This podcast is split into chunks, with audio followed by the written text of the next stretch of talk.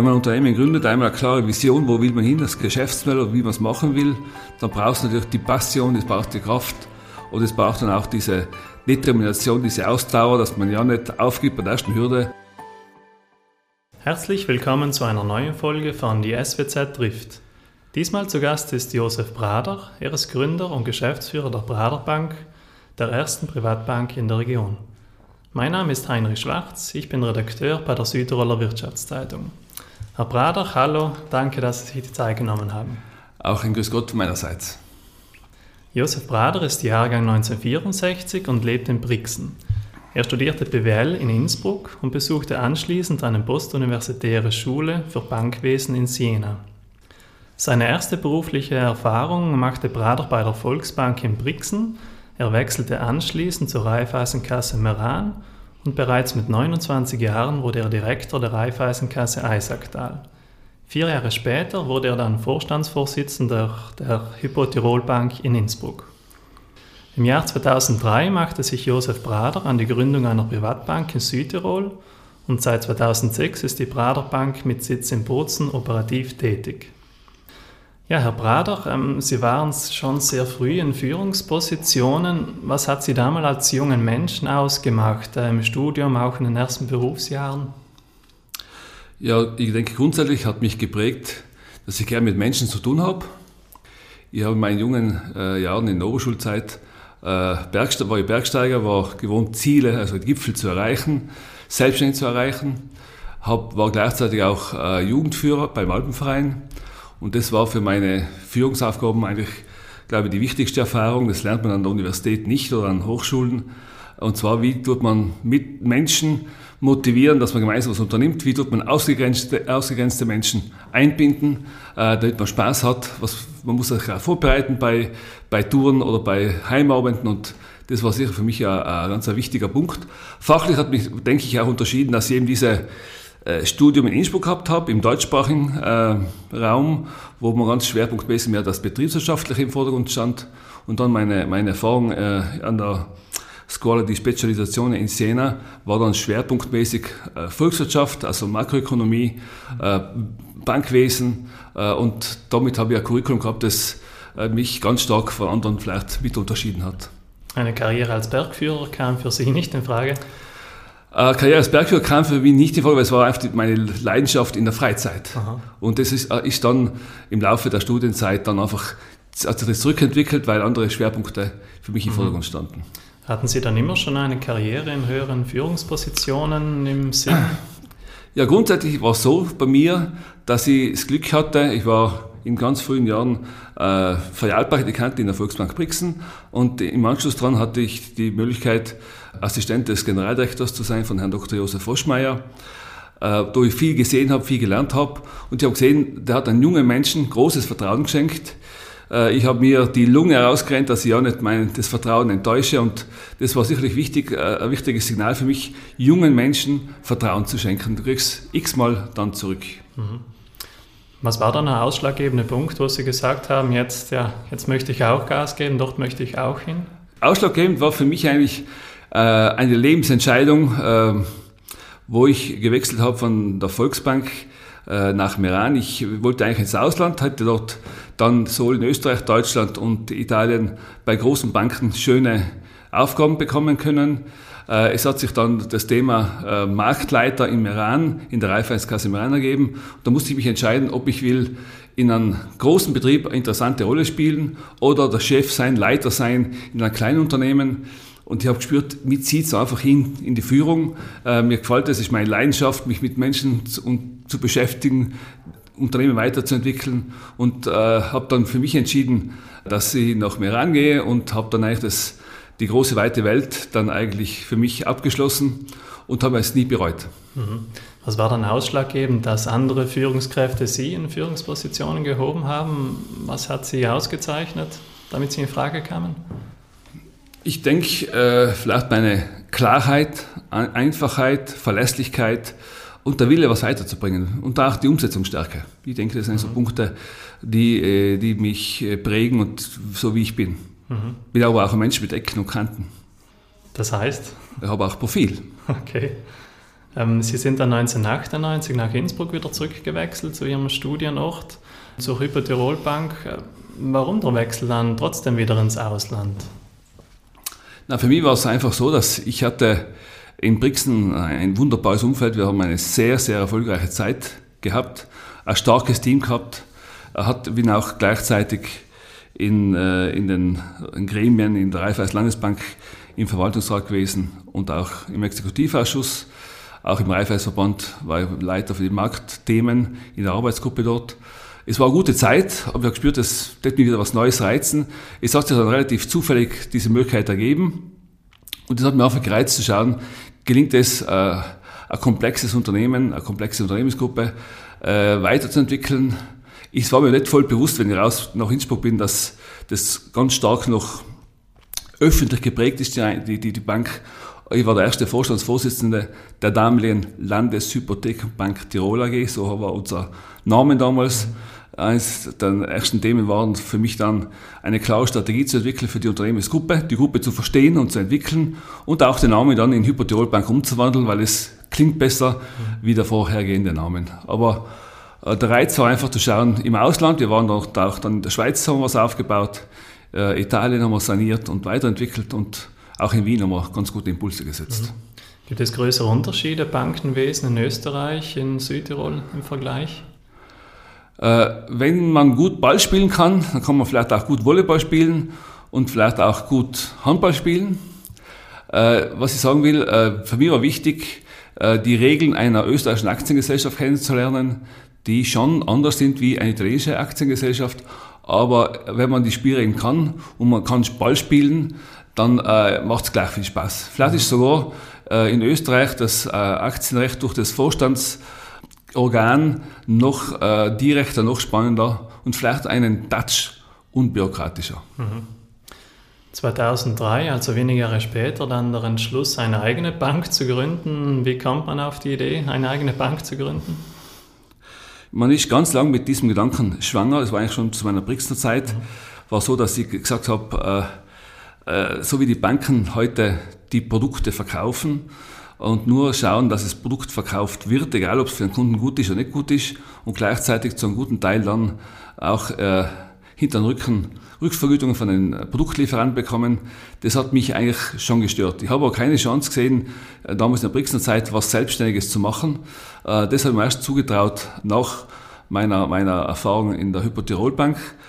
Mein Gedanke war, es kann nicht sein, wenn ich zu einem Vertrauensarzt gehe, habe ein Anliegen und der verschreibt mir eine Medizin und ich habe das Gefühl, dass die Medizin, die er mir verschreibt, diejenige ist, wo er selber von der Pharmaindustrie am meisten Geld rückvergütet bekommt, da habe ich kein feines Gefühl. Und das habe ich gesagt, ich möchte versuchen, schauen, ob es gelingt, eine Banklizenz zu bekommen, ein Bankmodell anders aufzustellen, wo effektiv der, der Bedarf des Kunden im Zentrum steht, dass äh, mein Mitarbeiter, keiner meiner Mitarbeiter hat einen Muss, ein Produkt oder ein Instrument mehr zu verkaufen wie ein anderes. Er hat natürlich die Aufgabe, den Kunden zufriedenzustellen. Wir haben Modelle, äh, zeitgemäße Modelle und zeitgemäße Instrumente, die wir einsetzen den Kunden zufriedenzustellen. Natürlich, dass wir wachsen wollen, natürlich, dass wir auch vor allem auch, äh, auch Geld verdienen, das gehört dazu, aber nicht, äh, dass wir produktorientiert verkaufen, sondern kundenbedarfsorientiert verkaufen. Mhm. Es hat, wenn ich richtig informiert bin, drei Jahre gedauert, bis Sie dann operativ tätig wurden als der eigenen Bank. Ähm, was hat das so schwierig gemacht? Äh, es war äh, ein, ein spannender Weg mit einem starken Team, das ich um mich herum gebildet habe. Äh, alleine schafft man es nicht, das ist eine Teamleistung. Was, was die Zeit, wir haben ungefähr ein Jahr und fünf Monate gebraucht, um die Lizenz zu bekommen. Es war in der ersten Zeit, habe ich mein persönliches Geld investiert und riskiert, habe gleichzeitig dann Mitgesellschafter gesucht, Big-Aktionäre gesucht, die dieses Unternehmensmodell auch mit uns, mit mir teilen. Und äh, es ist dann im, im, im September 2005 ist dann die Lizenz äh, erteilt worden. Die, die Muttergesellschaft der heutigen Baderbank heißt Projekt.03, also Project.03. Das war damals eine GmbH, die zu 100 Prozent äh, von mir äh, in meiner Hand war und ich habe dann laufend durch Kapitalerhöhungen neue Gesellschafter mit ins, ins Boot geholt und wir sind dann operativ im äh, Jänner 2006 gestartet und offiziell gestartet sind wir dann im Mai 2006. Mhm. Es war äh, damals auch die Zeit, wo die, die Bankenaufsicht ihre Probleme gehabt hat und das hat den Prozess nicht erleichtert. Aber ich war absolut überzeugt, dass es möglich sein muss, obwohl ich gewusst habe, dass nur 6% der Gesuche, Banken zu gründen, äh, genehmigt werden und dass in Südtirol die letzte Bankgründung über 20 Jahre her war. Das war die Raiffeisen Landesbank in den 70er Jahren. Mhm. Das heißt, Sie hatten dann schon auch Sorgen, ob das dann wirklich gut gehen kann. Es war am Anfang ein volles Risiko, aber ich war so davon überzeugt, und dass es gelingen muss, äh, dass, dass sie äh, das Risiko voll, äh, im vollen Bewusstsein mit meinem eigenen Geld auf mich genommen habe und diese, diese Phase bis zur Genehmigung zu, durchzugehen und habe mir auch natürlich Budgets gegeben und, und äh, ja, ich denke, was es braucht, ist einfach, hier, hier sage ich mal, es braucht drei Dinge. Wenn man ein Unternehmen gründet, einmal eine klare Vision, wo will man hin, das Geschäftsmodell, wie man es machen will. Dann braucht es natürlich die Passion, es braucht die Kraft und es braucht dann auch diese Determination, diese Ausdauer, dass man ja nicht aufgibt bei der ersten Hürde, weil Hürden hat es im Genehmigungsverfahren jeden Tag gegeben und wir haben die Hürden jeden Tag gemeistert. Mhm. Sie wurden damals auch teilweise belächelt. Wie traten Sie den Skeptikern entgegen, die dachten, ja, selbst eine Bank gründen wird nicht gelingen? Ja, am Anfang hat man ja gemerkt, äh, aus Kaiser darf überhaupt so eine Bank gründen. Das, mir hat das eigentlich nicht gestört, sondern auch motiviert. Äh, ich war überzeugt, dass, dass äh, so ein Bankmodell am Markt hat, am äh, Platz hat am Markt. Äh, ich habe ein starkes Team gehabt äh, und habe nach wie vor ein starkes Team. Ich denke, es hat sicherlich auch Widerstände gegeben, auch von Seiten Dritter, aber mm, ich war so überzeugt, bin den Weg gegangen und lass mich vom Weg nicht abbringen lassen deshalb. Die anderen Banken hatten wohl keine Freude mit Ihnen, oder? Natürlich war es wahrscheinlich aus deren Sicht am Anfang, was will jetzt der Prader mit, dem, mit der Bank oder was, was, was, was wird da passieren? Ich habe immer von Anfang gesagt, äh, ich will eine Bank im ersten Stock nach Schweizer Muster haben. Äh, ich mache kein Retail-Geschäft, also die lokalen Banken äh, machen Retail-Geschäft, also Schaltergeschäft, das machen wir nicht. Wir möchten Spezialist, uns spezialisieren auf das Vermögen, auf das Vermögens Gestaltung und, und Entwicklung der, der Kunden als Privatbank, äh, als Privatbank und, und einfach in dem Sinn eigene neue Wege gehen. Und da haben wir uns unterschieden und unterscheiden uns nach wie vor ganz stark. Und heute ist, haben wir unseren Platz äh, in der Nische äh, und, und fühlen uns dabei auch sehr wohl. Wer steht eigentlich hinter der Prader Bank, also hinter Ihnen in finanzieller Hinsicht? Nein, ich bin der größte Einzelaktionär und da haben, wir haben dann noch weitere äh, 67 oder 66 Gesellschafter aus Südtirol, äh, Tirol und Trentino. Wir haben zwei Banken. Äh, das war damals auch die Rezeptur, wie könnte man die Banken machen. Ich wollte unbedingt eine, eine Privatbank ursprünglich aus der Schweiz gerne haben, mhm. ist dann eine deutsche Bank geworden, die schneller war. Es war damals die größte, Deutsch, die größte Privatbank in Europa, es war Sal Oppenheim. Äh, die haben dann 2008 Schwierigkeiten gehabt und das ist dann die Deutsche Bank eingestiegen und wir haben euch heute eine, eine Beteiligungsgesellschaft der Deutschen Bank äh, als Aktionär, die, die heißt DB Value und sitzt in Luxemburg. Mhm. Und eine italienische Bank, das ist eine Volksbank von Emilia Romagna, eine Retailbank, das war gedacht, vielleicht brauche ich eine Bank für die ganze Backoffice-Arbeit äh, und habe deshalb äh, mit ihnen einen Vertrag geschlossen äh, als Gesellschafter, als Aktionäre und De facto war es aber so, dass wir sie dann eigentlich fürs Operative nie gebraucht haben. Wir haben nette Kontakte mit beiden Gesellschaftern, pflegen wir auch regelmäßigen Austausch, aber operativ spielen sie bei uns keine Rolle. Mhm. Hat sich der Erfolg gleich eingestellt oder gab es irgendwo Momente, wo Sie sagten, hm, eher Zweifel, ob das schon langfristig dann auch gut gehen kann? Ja, den, den, den, den Elchtest hat man gleich mal, mit, wir sind 2006 gestartet und mhm. 2008 hat es die große Wirtschafts- und Finanzkrise gegeben. Das haben wir schon gespürt. Äh, und zwar so weit, dass man unser Break-Even hat sich um zwei Jahre verlängert. Das heißt, hat uns mehr Geld gekostet, die Startphase. Ansonsten äh, war es eigentlich keine Probleme. Wir haben auch in dem Sinn, muss man einfach sagen, wir haben heute einfach keine Sofferenzen. Wir, haben kein, die Risiko, wir sind sehr risikoscheu, sehr risikovorsichtig. Wir sind sehr, äh, geben sehr Acht, weil wir einfach als, als, als Privatbank wollen wir möglichst äh, in dem Sinn gesund wachsen, äh, solide wachsen und nicht um jeden Preis wachsen. Mhm. Sie haben 30 Mitarbeiter, wenn ich richtig... Nein, 20. 20, 20 Mitarbeiter, Mitarbeiter sind wir, ja. ja. Ähm, worauf legen Sie denn Wert in der Mitarbeiterführung? In der Mitarbeiterführung ist mir wichtig, dass die Teamarbeit im Vordergrund steht, mhm. dass wir heterogene Gruppen haben, also ich sage äh, Frauen, Männer, äh, jung und alt. Das haben wir ganz gut, äh, denke ich, durchgemischt. Äh, in der Mitarbeiterführung geht es mir darum, mir persönlich von der Grundhaltung her, man muss mal gerne mit Menschen zu tun haben, ich gehe von einer wertschätzenden Grundhaltung aus zum Mitarbeiter.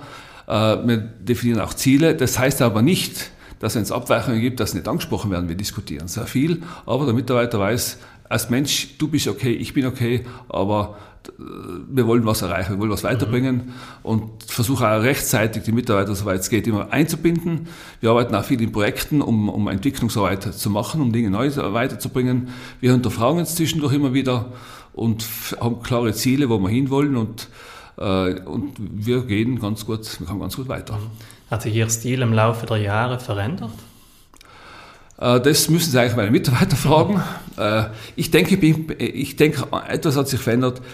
Früher war ich wahrscheinlich ungeduldiger. Bin äh, jetzt vielleicht ums Kennen gelassener, das könnte man vielleicht sagen. Aber nicht weniger ambitioniert und nicht weniger mit viel weniger Freude am Arbeiten, sondern im Gegenteil, mir macht das Arbeiten Spaß. Also Arbeit ist für mich auch das Leben und Dinge weiterzubringen, das macht Freude. Mhm. Kommt das mit der Erfahrung, ruhiger zu werden?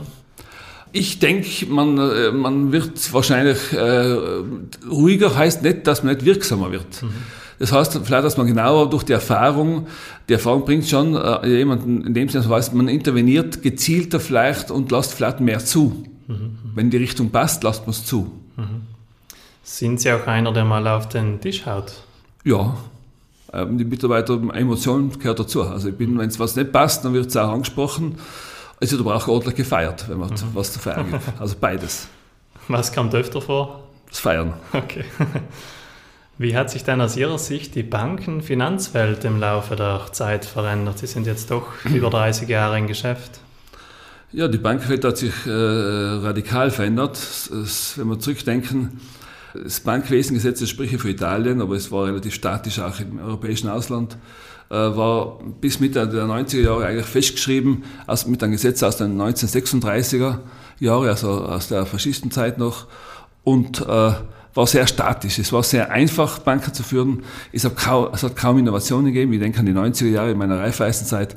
Es war einfach zu arbeiten, man hat große Spanne gehabt, die Risiken waren überschaubar, die, Komplexität und die Auflagen waren auch äh, nicht besonders hoch. Es hat aber trotzdem, wir haben trotzdem doch bestimmte Innovationen gemacht mit nachhaltigen Kapitalisierungen. In der Raiffeisenwelt waren wir die Ersten, auch die Ersten in Südtirol, das wir damals gemacht haben, um die Bank kapitalmäßig, die Raiffeisenkasse kapitalmäßig zu stärken. War aber sehr, in Summe war es äh, statisch, dann hat es den nächsten großen Einschnitt hat es gegeben durch das Bankwesengesetz, das neue, hat einiges verändert, äh, auch zum Positiven. Und dann kam der große Einschnitt 2008, Finanzkrise, Weltwirtschaftskrise, und dann kam, die, kam die, auch die EZB, die Europäische Zentralbank, die Aufsicht. Und man hat in Europa sehr, sehr einschneidende Maßnahmen gesetzt. Im Prinzip hat man das ganze Bankwesen neu geschrieben. Das heißt, alle Regularien mussten bewertet werden und neu geschrieben werden. Also wir haben im Prinzip die Bank 2010, äh, 2012 neu erfunden mhm. äh, und neu aufgestellt, ohne den unternehmerischen Anspruch dabei zu verlieren. Das war die Kunst, unser Modell als Bank äh, weiter zu, zu, zu entwickeln. Äh, auf der anderen Seite gab es aber die traditionellen Methoden und alle, das ganze, die ganze Bankenwelt ist eine Retail-Bankenwelt in Italien, also Schalter-Bankenwelt und dass wir den, unsere eigene Identität in dieser Veränderungsphase nicht verlieren, sondern entsprechend umso mehr nutzen konnten. Und wir haben gesehen auch in der Folgezeit, dass dieses, unser Modell sehr resilient, sehr widerstandsfähig ist gegenüber Veränderungen, mhm. äh, gegenüber Risiken. Mhm. Und was bringt die Zukunft für die Finanzwelt? Ja, die Zukunft, denke ich, ist immer spannend. Das ist eigentlich das, was der Antrieb, die Vergangenheit äh, ist in dem Sinne Geschichte, hilft wert, die Gegenwart zu verstehen. Aber spannend ist für Unternehmer immer in die Zukunft zu schauen. Also die Zukunft werden verschiedene Trends sein. Es wird äh, äh, globaler werden. Es werden äh, die, die Rhythmen und die Auf und Abs werden extremer und häufiger zunehmen, man muss entsprechend sich gut äh, vorbereiten. Es geht in Richtung Digitalisierung, es geht in Richtung äh, Nachhaltigkeit, es geht um auch Richtung äh, Genderparität und also ich denke, das sind Themen, die schon eine große, große Rolle spielen, wobei in meinem äh, Umfeld und in unserem Geschäftsmodell natürlich zentral bleibt äh, der zwischenmenschliche Kontakt, also der Relationship Management. Also wir als Baderbank sagen, zwei Dinge würde ich nie outsourcen, und zwar die Beziehung zu unseren Kunden, also Relationship und das Risk Management. Also das Themen, die nie an Dritte ergeben. Äh, alle anderen Themen könnte man theoretisch auch an Dritte weiter oder outsourcen, um, äh, um die Fixkosten zu reduzieren. Aber in Summe äh, ist das zentral und wird für uns auch weiterhin zentral bleiben, so wie ich gerne auch mit der Vertrauenssatz persönlich spreche, obwohl ich mir dann auch vielleicht die Diagnose im Internet nochmal verifiziere. Mhm. Sie haben einen guten Einblick in Südtirols Wirtschaftswelt. Ähm, wie ist unsere Wirtschaft aufgestellt? Wir haben in Südtirol haben wir eine starke Volkswirtschaft. Wir, haben, wir sind gut diversifiziert. Wir haben eine gute äh, Strukturierung. Äh, wir haben äh, den Tourismus, der äh, gut aufgestellt ist. Der hat sich in den letzten 20 Jahren exzellent entwickelt. Ich weiß noch in den 90er Jahren, wo ich nach Österreich gegangen bin, war die, die, die Tourismuswirtschaft in Tirol viel weiterentwickelt von den, vom Know-how her. Da hat jetzt Südtirol, denke ich, die Tiroler Tourismuslandschaft wesentlich überholt. Wir haben eine Landwirtschaft, die funktioniert. Wir haben dank eines gut funktionierenden Genossenschaftswesens äh, haben wir die Vermarktung unserer Produkte gut im Griff. Wir haben dann auch den, den, äh, den Handel. Der Handel ist das, eigentlich das schwierigste Sektor ist, global gesehen, äh, haben wir in dem Sinn auch in Südtirol, äh, sind ganz, ganz viele Einzelhändler und auch vor allem Großhändler auch in Südtirol Hand und Einzelhändler auch stark vertreten. Industrie ist gesund, wir haben viele Hidden Champions, also Weltmarktführer in den Nischen, Top-Firmen, es ist eine Freude, solche Unternehmer und Unternehmen in Südtirol zu haben. Das wird vielleicht oft am meisten unterschätzt in der Öffentlichkeit, aber die, die Industrieunternehmen sind eine unserer wesentlichen Säulen, die wir haben. Und das Handwerk äh, geht einher dann mit, mit, auch mit dem Tourismus. Und diese, das Handwerk ist eigentlich fast schon ein Kunsthandwerk. Wenn wir schauen, wie es im Ausland ausschaut, sind das Industrieunternehmen, die Handwerker bei uns sind es noch kleinstrukturierte Unternehmen, motivierte Unternehmen. Und auch diese Kleinstrukturiertheit die wir haben, äh, macht uns auch viel äh, in Südtirol resilienter oder anpassungsfähiger bei Krisen, weil wir uns viel schneller anpassen, weil wir alles so kleine Mikroorganismen haben. Mhm. Äh, und das ist gut. Und, ich denke, die Menschen, der Südtiroler, Südtirolerinnen arbeiten gern, sind fleißige Leute und, und haben auch äh, am Norden und vom Süden äh, die guten Dinge auch gelernt. Mhm. Gibt es irgendwo Potenzial nach oben noch? In Südtirol? Mhm. Na, auf alle Fälle. Man, man, muss sich halt selber entscheiden. Ich denke, äh, zwischen den Sozialpartnern, ob das jetzt die Wirtschaft ist, ob das die, die, die Arbeitnehmer oder die, die, Bevölkerung ist oder auch die Politik ist, äh, wo wollen wir uns positionieren? Wir sind da im Wettbewerb ähm, in, äh, mit, mit, mit Nachbarregionen und mit anderen Regionen in Europa und in der Welt äh, und zu schauen, wie kann man ein gutes Gleichgewicht haben und das weiterentwickeln, das Gleichgewicht weiterzuentwickeln, um auf ein neues Level zu bekommen. Äh, ein zentraler Punkt natürlich äh, ist ein sehr sensibler Punkt, das ist sicherlich der Verkehr. Äh, wo man auch schauen muss, wie kann man dort äh, ökonomisch, ökologische äh, Optimierungen finden, Lösungen finden. Man ist ja dabei, einiges mhm. passiert auch.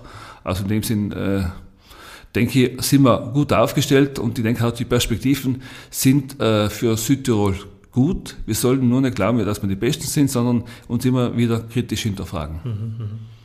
Ähm, wir haben momentan eine hohe Inflation und steigende Zinsen. Bereitet Ihnen das Sorgen?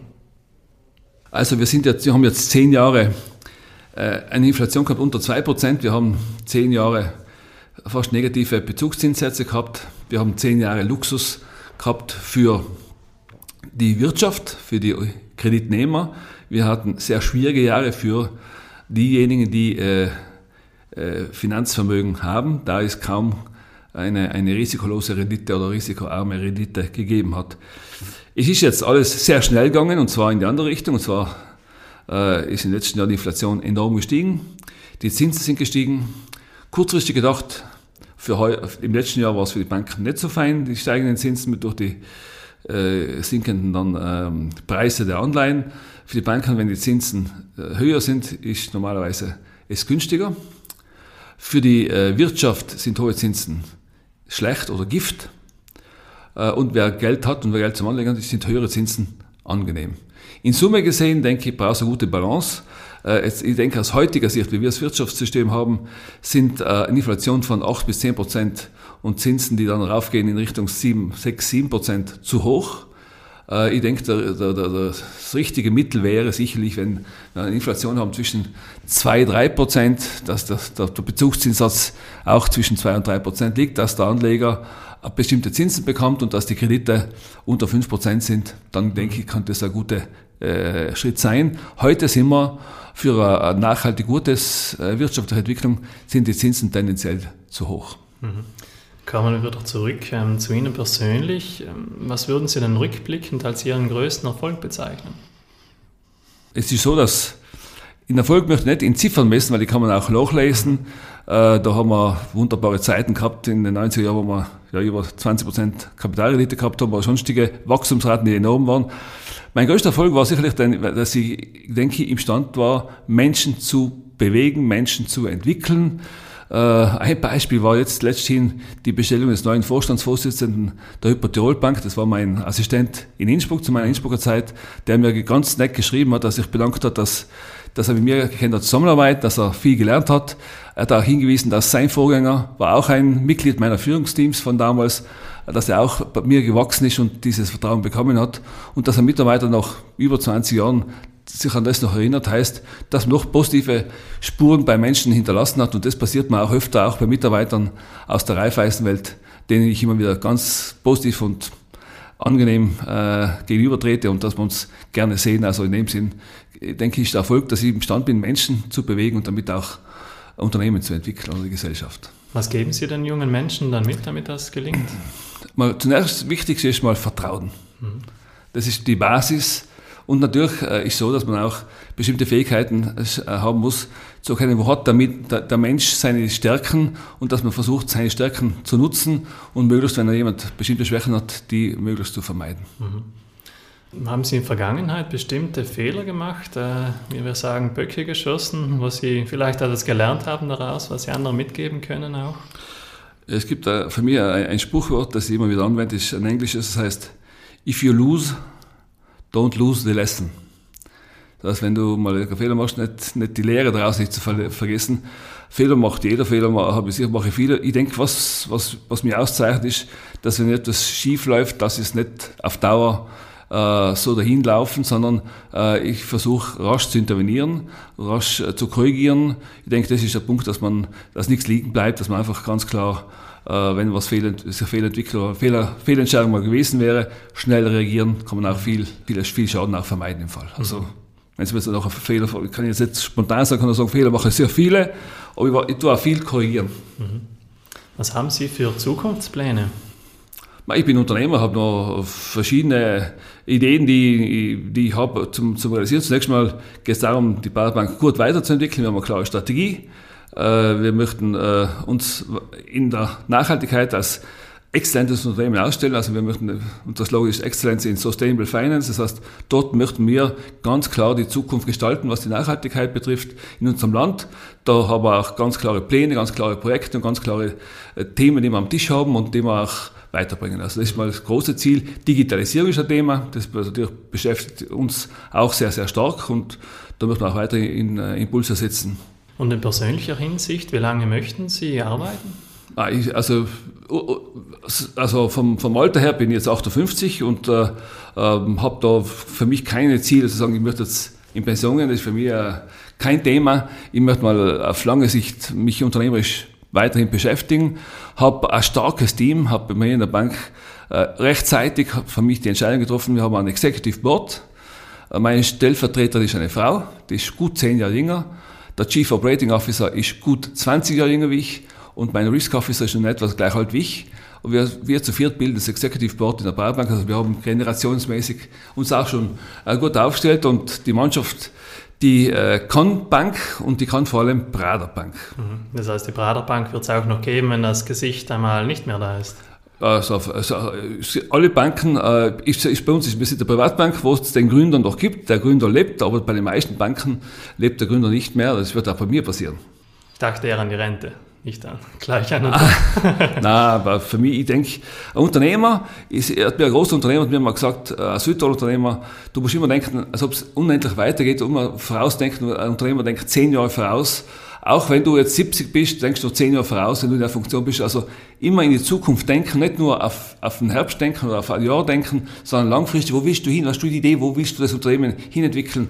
Und das ist, was mich fasziniert und äh, macht Spaß und Arbeiten ist für mich einfach Leben und mhm. deshalb habe ich da in dem Sinne noch und in die Richtung keine einzigen mhm. Gedanken verschwendet. Was machen Sie in Ihrer Freizeit? Äh, in meiner Freizeit habe ich äh, Familie. Wir gehen äh, gerne wandern, also wir gehen viel wandern. Äh, ich habe noch eine andere Leidenschaft und das ist die zeitgenössische Kunst. Wir schauen auch viel Ausstellungen an und, und Museen oder, oder ich meistens im Urlaub verbindet man Wanderungen. Da gehen wir relativ äh, fast lieber an Küstenwanderungen, weil am Wochenende machen wir Bergwanderungen und im Urlaub machen wir öfter Küstenwanderungen, kombiniert mit Besichtigung von Skulpturenparks oder äh, Ausstellungen. Und das entspannt mich. Mhm. So, wir kommen zum Abschluss. Ich stelle Ihnen noch drei kurze Fragen mit der Bitte auch um kurze Beantwortung. In welche Finanzprodukte legen Sie Ihr eigenes Geld am liebsten an? Äh, in äh, indexorientierte ETFs. Was ist Ihr Lieblingsbuch? Ich lese wenig Bücher, ich lese mehr Zeitschriften. Und dort Ihre Lieblingszeitschrift, außer der Wirtschaftszeitung? Ja, also äh, die Kunstzeitschriften. Also gibt es Art, Friese oder äh, Arte in Italienisch. Also mhm. Englisch, Deutsch und Italienisch, die drei. Ansonsten viel Fachzeitschriften und Internet. Mhm. Ähm, welchen Ratschlag würden Sie denn Ihrem jüngeren Ich mitgeben? Es gibt nicht Gutes, außer man tut es. Gut, danke Herr Prater, vielen Dank für das interessante Gespräch. Danke Herr Schwarzer, hat mich sehr gefreut. Danke auch an Sie, liebe Zuhörerinnen und Zuhörer. Die nächste Folge unseres Podcasts gibt es in zwei Wochen. Aktuelle Berichte und Interviews über Südtirols Wirtschaft und Politik finden Sie in der SWZ, die jeden Freitag erscheint, sowie täglich online auf swz.it. Bis zum nächsten Mal, machen Sie es gut.